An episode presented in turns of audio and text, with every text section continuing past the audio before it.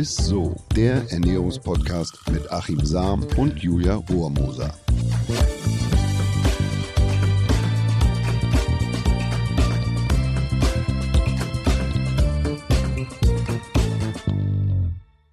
Hallo ihr Lieben, herzlich willkommen zu einer neuen Folge ISSO, dem Ernährungspodcast mit unserem Ernährungswissenschaftler Achim Sam. Und der Julia Rohrmoser.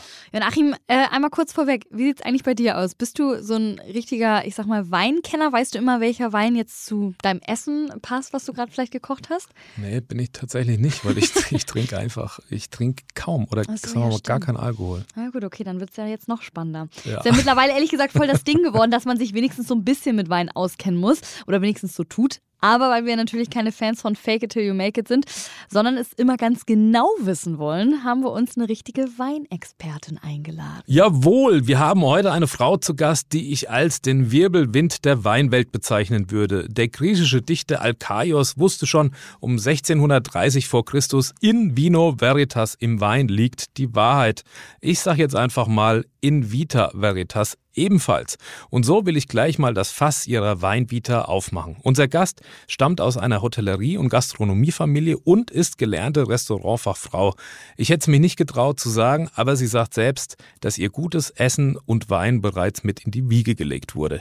Danach hat sie internationale Weinwirtschaft an der Uni in Geisenheim studiert. Sie ist Weinfluencerin und betreibt den erfolgreichen Wein- und Foodblog Bring Flavor Home. Sie zählt laut Vinum, dem Magazin für Weinkultur, Tour mittlerweile zu den 25 wichtigsten Weinpersönlichkeiten Deutschlands. Seit September 2022 ist sie die neue Weinexpertin bei Edeka und startete mit ihrem Podcast Cheers, den ich, um in der Sprachwelt des Weins zu bleiben, als charakterstark, gehaltvoll, vollmundig, aussagekräftig und äußerst spannend bezeichnen würde. Ging's nach mir, ich würde Cheers 100 Parker-Punkte vergeben. Ich freue mich, dass sie heute da ist und zusammen mit uns einmal ganz tief ins Glas schaut. Liebe Luisa Maria Schmidt oder kurzum Liebe Lu, schön, dass du da bist. Wie immer eine kurze Frage vorweg, die sicher auch viele von uns schon einmal beschäftigt hat. Was ist dran an der alten Binse, an der alten Weisheit? Bier auf Wein, das lass sein. Hallo, liebe Lu. Hallo. Hallöchen. Was eine Vorstellung, hör mal. Das ist ja hier ganz sensationell. Vielen Dank, dass ich äh, heute dabei sein darf. Erstmal vorweg. Und äh, ich glaube, so ein gutes Reparaturbier, das braucht jeder nach einer Weinprobe. Also ich halte, ich halte von dieser Aussage nichts. Das ist gut. Das wird viel erleichtern jetzt. Okay, ja, sehr gut. Spannend auf jeden Fall zu wissen. Ich dachte, das wäre ja damals so eine Weisheit gewesen, weil man, äh, ich habe das mal damals gehört, weil Bier ja ein armes Getränk mal, war. Damals heißt du letzte Woche wahrscheinlich bei dir. Nein, nee, tatsächlich, Bier ist doch ein armes Getränk und Vino war ja für die, für die, für die Reichen und dann hieß es ja immer, ähm, Bier auf Wein, das das sein, aber aufs, aufs Bier einen guten Wein, das rate ich dir sozusagen. Ich habe immer gedacht, das hängt mit Kopfschmerzen zusammen. Ach so, das, ja, das weiß ich auch nicht. Es gibt wahrscheinlich viele Weisen. Aber da du ja sowieso nichts von hältst, dann vergessen wir den Spruch einfach. Für ein und für alle Mal. Also ich bin, bin wirklich äh, ein totaler Dummi, wenn es um Wein geht, aber ich habe vor Mhm. ganz langer Zeit mal eine G Geschichte gemacht mit auch einem so einem Meister Sommelier oder mit dem damaligen Weinweltmeister und da ähm, blieb mir so im Kopf, dass der gesagt hat, naja, wenn man jetzt quasi ein, ein, ein Gericht hat, was viel Säure enthält und man hat jetzt einen Wein, der auch noch viel Säure enthält, Mhm. dann kumuliert sich das sozusagen, verstärkt sich und dann wirkt das fast adstringierend, also so zusammenziehend im Mund oder wenn man Mhm. beispielsweise schon ein sehr schweres Gericht hat und dann noch einen sehr schweren Wein dazu trinkt. Also das ist alles natürlich äh, quasi, das ist Jahre her und das, was so Mhm. ganz dünn bei mir noch im Gedächtnis ist. Oder wenn man äh, sehr fruchtige Weine trinkt und, und isst dann auch noch da Früchte dazu. Oder man isst was sehr Süßes und dann hat man noch was Süßes dazu. Dann, dass sich das eher äh, verstärkt und dass man da irgendwie die Balance finden muss. Ist da was dran Mhm. oder bin ich da total auf dem Holzweg? Mm, Also das ist ganz interessant, weil es da sehr viele verschiedene Ansätze gibt. Ich, ich bin eher so ein Fan davon, dass man versucht, die Intensität eines Weins und die Intensität eines Gerichts ähm, auf einen Nenner zu bringen. Mhm. Das heißt, dass wenn ich eher ein milderes Gericht habe, jetzt mal beispielsweise, dann wähle ich auch eher einen milderen Wein. Wenn ich ein säurebetontes Gericht habe, dann wähle ich in der Regel auch einen säurebetonten Wein. Mhm. Wichtig sind da immer so puffernde Komponenten, sag ich jetzt mal, beim Wein äh, oder beim Essen. Also beispielsweise, wir haben einen ich dachte, das ist einfach mal äh, wirklich so richtig plakativ. Wir haben einfach einen Salat, klassische Vinaigrette, mhm. haben eine saure Komponente. Ich würde da auch einen, einen Wein äh, dazu wählen, der auch ein bisschen säurebetonter ist. Wichtig wäre dann da, dass wir entweder im in der Vinaigrette einfach eine puffernde Komponente haben, beispielsweise in Form von Zucker oder beim Wein beispielsweise in Form von einer gewissen Restsüße. Also das kann dann zum Beispiel auch ein Riesling-Kabinett sein oder dass der Riesling in dem Fall dann so ein bisschen Schmelz hat, also trocken ausgebaut, aber so ein bisschen anschmiegsamer ist. Und ich kann gleich auch noch mal ganz kurz darauf eingehen, auf so, so, so, so paar bestimmte Faustregeln, die, die man anwenden ja, kann. Ja, gerne, gerne. Und ich glaube, was immer so ganz interessant ist, dass man, weil man so ein bisschen so einen unnatürlichen Respekt gegenüber der äh, Thematik Wein hat, dass man das unnötig verkompliziert. Weil wenn wir wenn wir das mal auf unseren normalen Alltag projizieren, dann wissen wir ja eigentlich ganz genau, was funktioniert und was nicht bei der Kombination von Wein und Speisen. Also beispielsweise, wenn wir, weiß ich nicht, am Currywurststand stehen, dann, äh, dann sage ich jetzt einfach mal blöd gesagt, dann bestelle ich mir eine äh, Portion Pommes frites und was wählen die meisten dazu? Ketchup. Und warum? Weil ich salzige, fettige Pommes frites habe und, äh, und Ketchup einfach eine gewisse Süße und Säure mit mhm. sich bringt. Und mhm. das dann harmonisiert sich natürlich ich ganz, mhm. ganz toll. Also was ich damit sagen will, wir wissen eigentlich ganz genau, was funktioniert und was nicht. Und wir müssen da einfach nur mal in uns hineinhorchen und dieses Wissen, was uns in uns drin schlummert, einfach mal auf den normalen Alltag projizieren und nicht so einen unnatürlichen Respekt vor der Thematik Wein haben. Du, du hast gesagt, es gibt so Neutralisierer sozusagen auch im Essen und so und auch im mhm. Wein mit dem Zucker. Und ähm, gibt es denn auch was, was das verstärkt? Also wenn ich mir das jetzt so bildlich vorstelle und ich habe da noch mhm. eine Grapefruit oder Früchte noch mit im Salat, was man halt durchaus mal mit reintun kann, dann ist es doch eigentlich dann genau das Gegenteil. Das heißt, es, es neutralisiert nicht, sondern es verstärkt ja eigentlich dann noch die mhm. Speise und den Wein, oder? Also was zum Beispiel überhaupt nicht funktioniert, um dir da so ein Beispiel zu geben, was du zum Beispiel zu Beginn erwähnt hast, dass man zu süßen oder zu süßen Nachspeisen keine süßen Weine wählen sollte. Mhm. Und ich, ich möchte jetzt da nicht äh, den, den verehrten Kollegen irgendwie.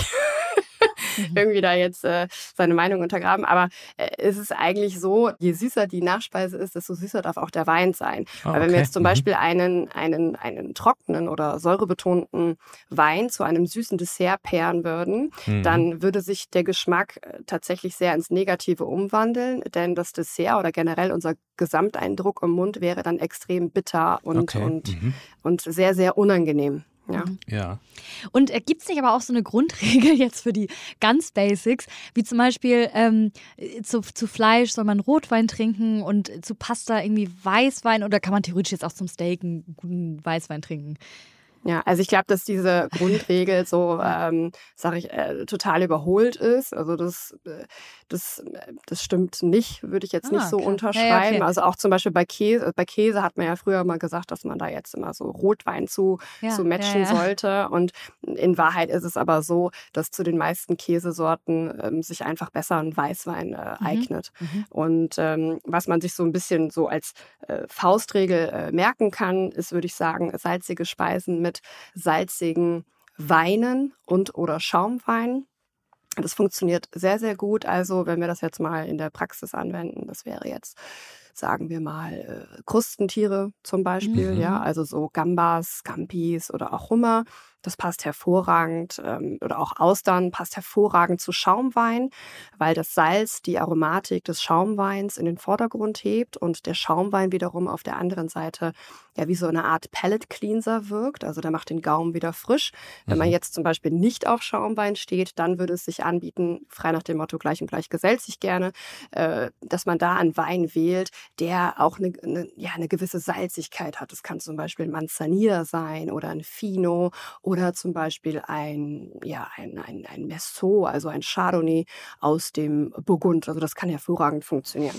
Meinst du mit salzig so mineralische Weine? Also ja, ich bin kein Fan von dem Begriff Miner Mineralik, äh, mhm. aber wir sagen so mittlerweile, das, das neue, das neue äh, Trendwort ist Saliné. Also wir haben, weißt du, das ist so, ja, wie wenn du eine, ich weiß nicht, Austern hast du ja vielleicht schon mal probiert. Ja Genau, und da hast Ja. du diesen, Salz, Ja, ja, dieses, dieses Meerige, dieses Salzige und das kannst du bei Wein auch mitunter haben, dass du wirklich so ein, ah, ich war letztens Hm. in äh, Frankreich in der Champagne und wir hatten auch, haben auch Champagner verkostet, der auch diese salzige Komponente hatte und der, und der Winzer hat zu mir gesagt, das macht den Mund so auf, also das macht die Mhm. Mund auf, hat er gesagt, also das ist so, mh, so anregend und du hast wirklich wie, als würdest du deinen Finger so ein Salzpöttchen halten und dann auf die, auf die, auf die Zunge geben. Das ist wirklich das salzig das. Pellets oder den, das, das Pellet so weg vom Gaumen.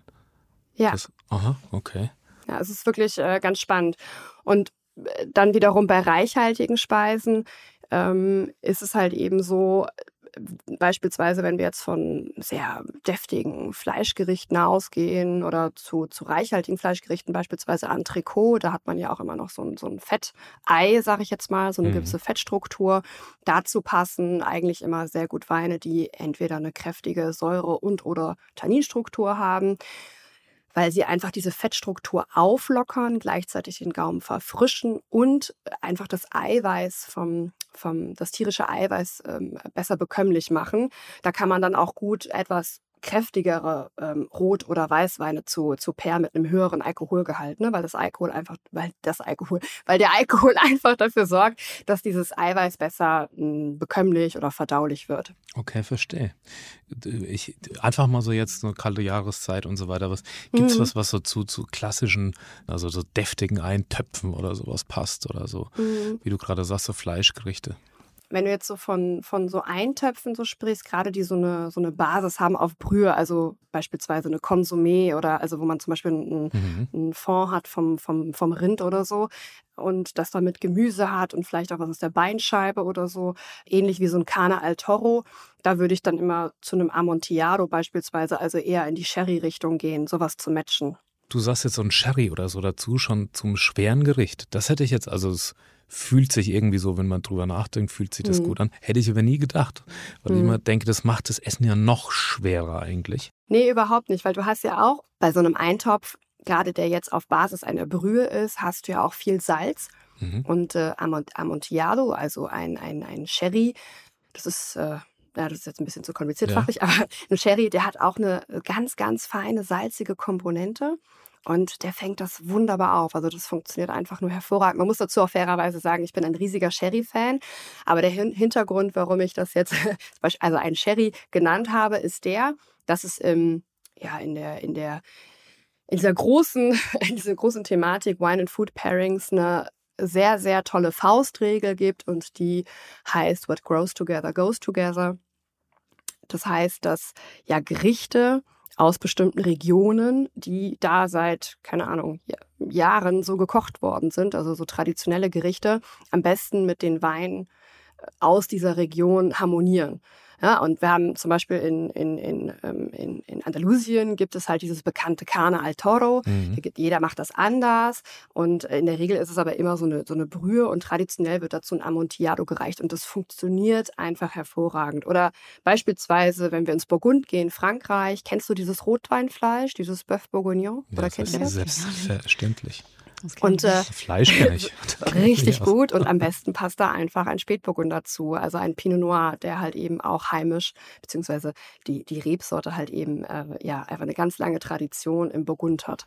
Und da gibt es so viele Sachen, also zum Beispiel auch so Käsefondue oder, oder Raclette, das ist ja auch so ein Ding, was jeder gerne mal, äh, was jeder gerne mag und was total gehypt wird und kommt natürlich aus der Schweiz und in der Schweiz trinkt man halt da eben zu ein Schassler. Äh, Das ist eine Rebsorte, die bei uns in Deutschland äh, Gutedel heißt. Und das sind einfach so, das, Das- ist so eine richtig sichere ja. Bank. Also Das das, das, finde ich- das ist cool. einen tollen Wein-Life-Hack irgendwie so, dass man Ja. sagt, so in der Regionalität und was zusammen wächst, schmeckt auch irgendwie zusammen. Ja, oder zum Beispiel auch im Schwabeländle, da hat man ja auch die Maultasche, ne? also Ah, ja. Mauttäschle. Oder Und Schäufele. was, was Schäufele genau, oder dazu. Schäufel und was trinken die Leute dazu? Halt einen gekühlten Trollinger, also einen, äh, einen Ja. leichten Rotwein. Das ist auch so ein klassisches äh, regionales Pairing, was einfach immer richtig gut funktioniert. Lou, ich habe mal eine äh, kurze Frage wieder. Ähm, und zwar. Wieder. Ähm, nein, Hallo, darf ich ja, mal? äh, ja, und zwar immer wieder die klassischen Basic-Fragen, weil wenn ich mit meinem Mann essen gehe, wir beide kennen Mhm. uns wirklich absolut nicht mit Wein aus, obwohl wir echt gerne schick essen gehen. Aber er bestellt sich immer einen Hauswein, weil er immer denkt, damit kann er nichts falsch machen. Aber oft schmeckt er einfach nicht zum Essen. Und deswegen wollte ich gerne mal wissen, gibt es eigentlich einen Wein, gibt es so einen ja, ein Wein, der einfach mal zu jedem Gericht passt. Das ist vielleicht wie so ein Anfängerwein oder so, ich die weiß auch nicht. Eierlegende Wollmilchsau. die eierlegende Wollmilchsau. Also ich glaube, die Rebsorte, die von allen deutschen Weinkonsumenten natürlich äh, in jeder Hinsicht gefeiert wird, ist der Grauburgunder. Ah, ja. Den findet, man dann, findet man in der Regel dann auch bei jedem Restaurant, auch beim Italiener, da heißt er dann Pinot Grigio oder vielleicht auch in einem französischen Restaurant, mhm. da heißt er dann Pinot Gris. Die Frage ist ja so, warum hat, hat er euch nicht geschmeckt, so der Hauswein? Ne? Mhm. Also ich finde, auch wenn man da im, im Restaurant sitzt und, und ist ja völlig legitim, fängt man mit dem Hauswein an, aber da muss man vielleicht auch mal selber in sich reinhorchen und fragen, hm, was hat mir denn jetzt an dem Wein nicht gefallen? Hat er zu wenig Säure gehabt? War, so, der, zu, ja. war der hat zu viel Säure gehabt? Und wenn ich in einem guten Restaurant bin, dann kann man auch durchaus mal sagen, Mensch, du, das war jetzt nicht so mein Ding hatte mir zu viel Säure oder hatte mir zu wenig Säure und dann bin ich fest davon oder auch vielleicht zu viel Tannin oder zu wenig Tannin, also Gerbstoff. Äh, also was ich damit sagen will, wirklich mal selber analysieren. Das mache ich ja bei normalen Gerichten auch. Also bei normalen Gerichten, das mache ich ja beim Essen auch. Ja, hat mir nicht, hat mir nicht so geschmeckt, weil, ne? Also war jetzt nicht so mein Ding, weil. Und dann einfach natürlich äh, mit dem, mit dem Servicepersonal sprechen und sagen, hey, irgendwie war das nicht so mein, mein Ding, zu viel Säure. Und dann wird er dir schon eine Alternative empfehlen. Wenn du das also, allerdings nach fünf Gläsern sagst, dann glaubt dir kein nee, Mensch mehr. Deswegen. Nee, deswegen. Oh Mann, ey. aber, ja. äh, aber was, mal einen Schritt zurück. Hauswein, mhm. was, was muss man sich eigentlich darunter vorstellen? Also Hausweine, das sind, äh, das sind oft halt Weine im Preiseinstiegssegment, die, wo man eine gute, wo man gut mit kalkulieren kann, sage ich jetzt mal, und hm, die ja einfach easy drinking sind. Das kann, also wir hatten früher zum Beispiel bei uns in der Gastronomie, ganz früher hatten wir immer, das ist ja auch nichts Negatives, immer die, die so ein Riesling-Schoppe im offenen Ausschank aus der Literflasche. Ne? Es mhm. war so ein fruchtiger, unkomplizierter, knackiger Riesling. Äh, oder wir hatten auch beispielsweise einen Grauburgunder. Das sind so ja. einfach Haus, Hausweine, äh, äh, kommt natürlich immer darauf an, wo du bist. Wenn du jetzt zum Beispiel in Italien bist, dann, dann zapfen die die Dinger sogar teilweise. Also dann haben sie zum Beispiel in Südtirol ist der Hauswein eigentlich immer der Fanatsch. Das ist so ein regionaler, äh, leichter Rotwein. Den zapfen sie auch, wie gesagt, im Preiseinstiegssegment. Kannst du nichts mit verkehrt machen, kann man drüber nachdenken, muss man aber nicht. Ist aber, aber in der Regel schmeckt einfach. Ja, nichts nee, nix Besonderes. Muss ja, ja, auch nicht immer was ja, Besonderes sein. Aber genau. ist, es denn, ist, ist es denn egal, wie teuer ein Wein eigentlich ist? Also macht das einen Unterschied, ob das jetzt ein teurer oder ein billiger ist? Also weil jeder denkt ja immer so, oh nee, ich bringe mal jetzt äh, zu Besuch, äh, wenn ich irgendwo bin, nur den teuren Wein mit, weil der schmeckt dann besser oder so. Ne? Nein, der teure ist nicht immer der bessere Wein. Der Wein, äh, der am besten ist, ist der, der einem persönlich schmeckt und der äh, die Erwartungen und Bedürfnisse, so blöd das jetzt klingt, erfüllt. Also das ist das gleiche, wie wenn ich ein Auto kaufe. Ne? Der eine, der will halt irgendwie so einen Standard wie sagt man dazu, Fabrikat haben, Standardauto, ist zufrieden, wenn das Ding vier Räder hat und fährt, also im besten Fall. Und der andere will irgendwie Allrad und das komplette Entertainment-Programm und erst dann ist es ein gutes Auto. Ein teurer Wein ist nicht immer gleich der bessere Wein. Das ist totaler Quatsch. Und auch ein Wein mit Schraubverschluss ist nicht gleich äh, schlechter als jetzt ein, ein Wein mit einem, einem, einem Korkverschluss oder sowas. Ne? Aber eine Sache, ähm, die, äh, ja, ich muss mich ja nicht großartig outen. Ich, ich trinke halt tatsächlich kaum oder kein Alkohol. Mhm. Und, aber das liegt tatsächlich auch daran, nicht weil es mir nicht unbedingt schmeckt, sondern weil ich äh, bei schweren Weinen, also je schwerer der ist, umso mhm. mehr Probleme kriege ich tatsächlich. Mir geht die Nase zu, ich fühle mich unwohl, ich kriege so leichtes äh, Kopfweh und so. Und ich fühle mich dann einfach, das ist so der Klassiker bei mir, wenn ich eben mhm. Alkohol trinke oder gerade schwere Weine, geht es mir mhm. danach einfach nicht gut. Und deshalb lasse ich es eher bleiben. Also das hat jetzt überhaupt keinen ernährungswissenschaftlichen Hintergrund oder so. Man weiß ja auch, dass ein guter Rotwein aus dem Holzfassbarrik auch durchaus herzgesund sein kann. Aber äh, was, was, was passiert da mit mir oder was, was ist da los? Hat das was mit Histamin zu tun? Oder? Stichwort Histamin, ja. Es hat was mit Histamin zu tun. Leider ist es so, dass diese ganze Histamingeschichte, warum man etwas verträgt, warum nicht, wie viele Leute eigentlich, also man sagt dazu Histaminintoleranz, hm. äh, leiden und, und wie viele, also man, man ist äh, auf diesem Gebiet noch nicht wirklich äh, ähm, vorne dran und äh, was auch ein bisschen schwierig ist, dass viele Ärzte, also dass diese Laboruntersuchungen extrem teuer sind und, ähm, und die Diagnose einfach sehr schwierig ist. Aber ich vermute mal, dass es bei dir dann hauptsächlich bei Rotwein ist. Ne? Ja, ja, es ist, es ist auch bei anderen Lebensmitteln, ne? so, mhm. so gereifte Salami, alte Käsesorten. Ja. Da bekomme ich tatsächlich auch Probleme oder da ist es ähnlich. Mhm. Da mag es vielleicht noch verstärkt sein durch den, durch den Alkohol oder so. Das ist dann halt Genau, so also es ist so, vielleicht da so als, als Hintergrund, also Histamin gehört zu der Gruppe der Biogenamine. Mhm. Ja? Ähm, und Biogen nennt man Stoffe, äh, die durch die ja, äh, lebende Zelle gebildet werden, also Bakterien. Histamin wird aber auch im Körper selber produziert. Das heißt, wir nehmen einmal Histamin, können wir mhm. Histamin durch die Nahrung aufnehmen. Wir selber produzieren aber auch Histamin. Und es gibt Menschen, die können halt eben Histamin ganz natürlich abbauen. Also ich würde sagen, ein Großteil der Menschen baut Histamin ganz normal ab durch ein Enzym. Mhm. Ähm, ich weiß jetzt gerade gar nicht genau, wie dieses Enzym heißt. Ich, äh, DAO ist, glaube ich, die Kurzform. Und äh, wenn man dieses, wenn man dieses Enzym halt nicht in ausreichenden Mengen hat, kommt es halt eben zu Problemen. Mhm. Und das passiert dann halt eben, wenn ich, wie du gerade schon richtig gesagt hast, wenn man beispielsweise ähm, gereiften Käse isst, zum Beispiel Parmesan, ähm, Salami oder Räucherfisch beispielsweise auch, aber mhm. auch beim Konsum von Rotwein. Ähm, weil Rotwein halt eben auch höhere Histaminkonzentrationen aufweist als beispielsweise Weißwein. Mhm. Und mhm. das variiert so ein bisschen nach Reifegrad, Herkunft und Verarbeitung, also mal mehr, mal weniger. Gibt es einen Wein, wo du sagst, kann man besser trinken als oder so, oder den kann, den, der, der wird selbst im Samen nicht schlecht von oder sowas? Hm. Also ich persönlich, wenn ich jetzt an einer Histaminunverträglichkeit leiden würde und halt eben mit Juckreiz, Darmproblemen reagiere, dann würde ich auf junge, frische und okay. Weißweine setzen. Vielleicht mhm. auch, was man auch mal probieren kann, sind äh, leichtere Rotweine mhm. und mhm. junge Rotweine. Also beispielsweise, wenn wir jetzt von den Rebsorten ausgehen, beispielsweise ein, ein Gamay oder zum Beispiel ein Spätburgunder. Okay. okay, cool. Und bei Weißwein sowas wie, keine Ahnung, wir sind wir wieder beim Riesling wahrscheinlich oder so Müller-Thurgau? Nee, da würde ich, einfach im Einstiegssegment bleiben. Also äh, natürlich, also geben Preise schon eine Auskunft, wenn wir da wieder auf das Thema kommen, über, ich würde es nicht sagen über eine Qualität, aber der Winzer hatte da schon was im Kopf, wenn er, glaube ich, einen Wein für 35 Euro ins Regal stellt. Meistens haben die dann auch eine längere Fassreife gehabt oder mhm. kamen später auf den Markt oder wie auch immer. Das heißt, bei Weißwein würde ich auch im Preiseinstiegssegment gucken, beispielsweise bei, bei. Und ja, das sind eigentlich so Weine, die für den jetzigen Konsum bestimmt sind. Das kann, es ist aber unabhängig von der Rebsorte. Also da würde ich dann wirklich, ja, wie du sagst, Müller-Thurgau, ein Silvaner, ein Riesling, ein Gutedel. Also da, das ist völlig egal. Aber ich würde jetzt nicht zu extrem gereiften einem schweren Weißwein tendieren. Ja. Ich werde es probieren und berichten. Sehr gut. Und ich werde meinen Grauburgunder trinken, den Anfängerwein für alle. Sehr gut, okay. Mensch, du, wir sind jetzt schon fast selbst zu Weinexperten geworden. Also vielen, vielen Dank auf jeden Fall dir erstmal dafür. Aber wir sind noch nicht ganz am Ende angekommen, sondern du hast uns ja noch ein Highlight der Woche mitgebracht. Das Highlight der Woche. Ja, Grünkohl. Oh, lecker.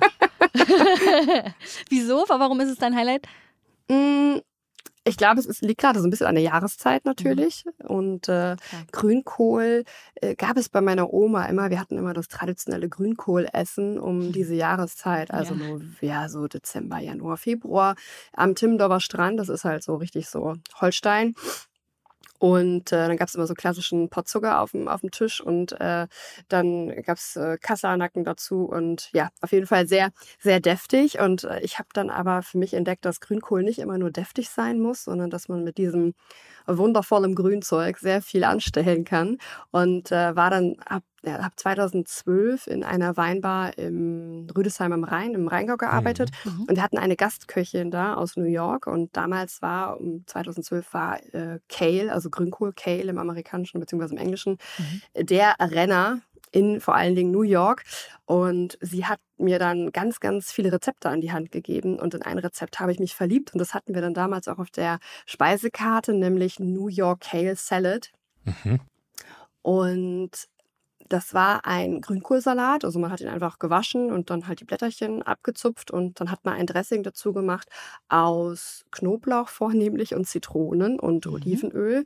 Und äh, getoppt wurde das dann mit ähm, ja, frisch, frisch gebackenen Croutons und mit frisch gehobeltem Parmesan. Und in diesen Salat habe ich mich komplett verliebt und den gibt es bei mir aktuell fast gefühlt jeden Tag. Deswegen, sehr gut. Kann man nachvollziehen. Ja.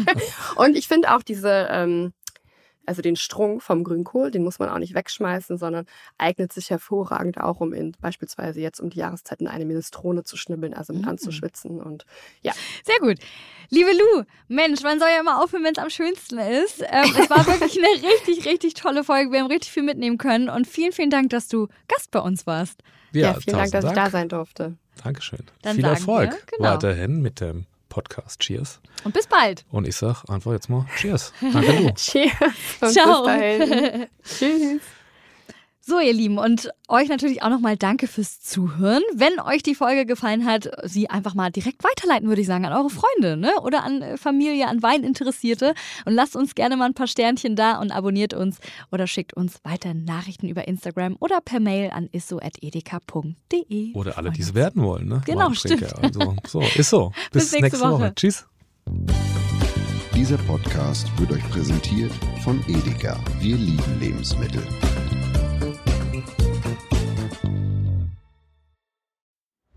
Es folgt eine Podcast-Empfehlung. Lo, bist du bereit? Ich bin sowas von ready. Are you ready? Herzlich willkommen bei Cheers, dem Weinpodcast mit Lou. Das bin ich, studierte Weinexpertin, Weinwirtschaftlerin und Weinbloggerin. Und ich bin Jonas. Ich bin hier, um Lou eine Menge Fragen zu stellen, denn wir sprechen in diesem Podcast über Wein, über Spannendes und eigentlich alles, was man wissen muss. Egal, ob man Weinanfänger ist oder fortgeschritten, dieser Podcast ist für alle bestens geeignet, die Bock auf Wein haben. Ja, welcher Wein passt zu welchem Essen? Warum ist Säure im Wein eigentlich so wichtig? Und wie kommen die Aromen in euren Wein rein? Und warum spuckt Lou nach dem Probieren immer wieder alles aus? In kurzen und knackigen Episoden gibt es genau auf diese Fragen die passende Antwort. Und ab und an gibt es auch noch Gäste. Und wenn ihr Fragen habt, dann schreibt sie uns an cheers.edeka.de. Jeden Montag gibt es eine neue Folge, überall da, wo es Podcasts gibt. Und ich würde sagen, Cheers. Cheers.